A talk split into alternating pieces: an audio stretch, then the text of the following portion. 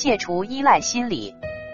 大多数的强迫症患者都存在比较严重的依赖心理，这个从他们四处求助于心理医生的帮助，以迅速求得心灵的解脱中可见一斑。强迫症的康复还需要患者戒除依赖心理，尽早培养出属于自我的独立且健全的人格，这也是打造全面能力的基础。遇事不惊慌失措，冷静想一想如何应对，而不像以前那样立马就求助于他人。长此以往，人格才能得以真正独立、真正健全。强迫症的治疗过程中。心理医生只能起到约一半的作用，还有一大半需求助者的配合和其自身的努力。最终的康复还需实际的行动而非理论，虽也非常重要。医生不能代替患者去行动，心理医生是患者前进道路上的一根拐杖，把那根拐杖早日丢掉，也就等于戒除了依赖心理。康复的最后阶段，就是要让患者成为自己的心理医生。没有捷径。无论如何，强迫症都只是一种纯心理疾病。药物治疗永远只能是治表不治本。目前为止，好像还没有看到一例靠药物治疗能彻底康复的案例。当症状来临的时候，患者为了求得立刻的解脱而采用绝招。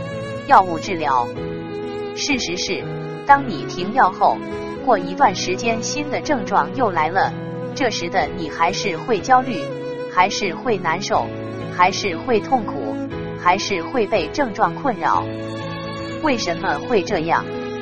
就是因为药物治疗的效果只是让你通过心理暗示求得了暂时内心的宁静和舒服，但是根本问题没有得到解决。根本问题是什么？是我们的心理素质没有得到根本的提高，性格缺陷没有得到完全的修正，生活已经不在了。真正需要做的，非不劳而获的用药物来暂时求得平安无事，而是需要鼓足勇气，通过辛勤的劳动去锤炼我们的心理素质，修正我们那有缺陷的个性，改变我们不在的生活。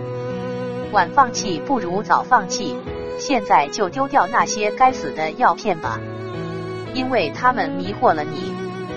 养成良好的生活习惯，改变了我们有缺陷的性格，就等于康复了我们的强迫症。养成良好的生活习惯，将它们代替掉原有的不良习惯，性格的改变将会水到渠成。以下几条仅供借鉴和参考。一，每天只扎扎实实的做好若干件最值得做的事情。二，越是挫折越兴奋。三，养成遇事立即行动的习惯。四，培养做任何事情都坚持到底的精神。五，吸食。六，养成自控的习惯。七，不找借口不抱怨。八，驱除浮躁。培养踏实的做事风格。九，驱除惰性，勤字当先。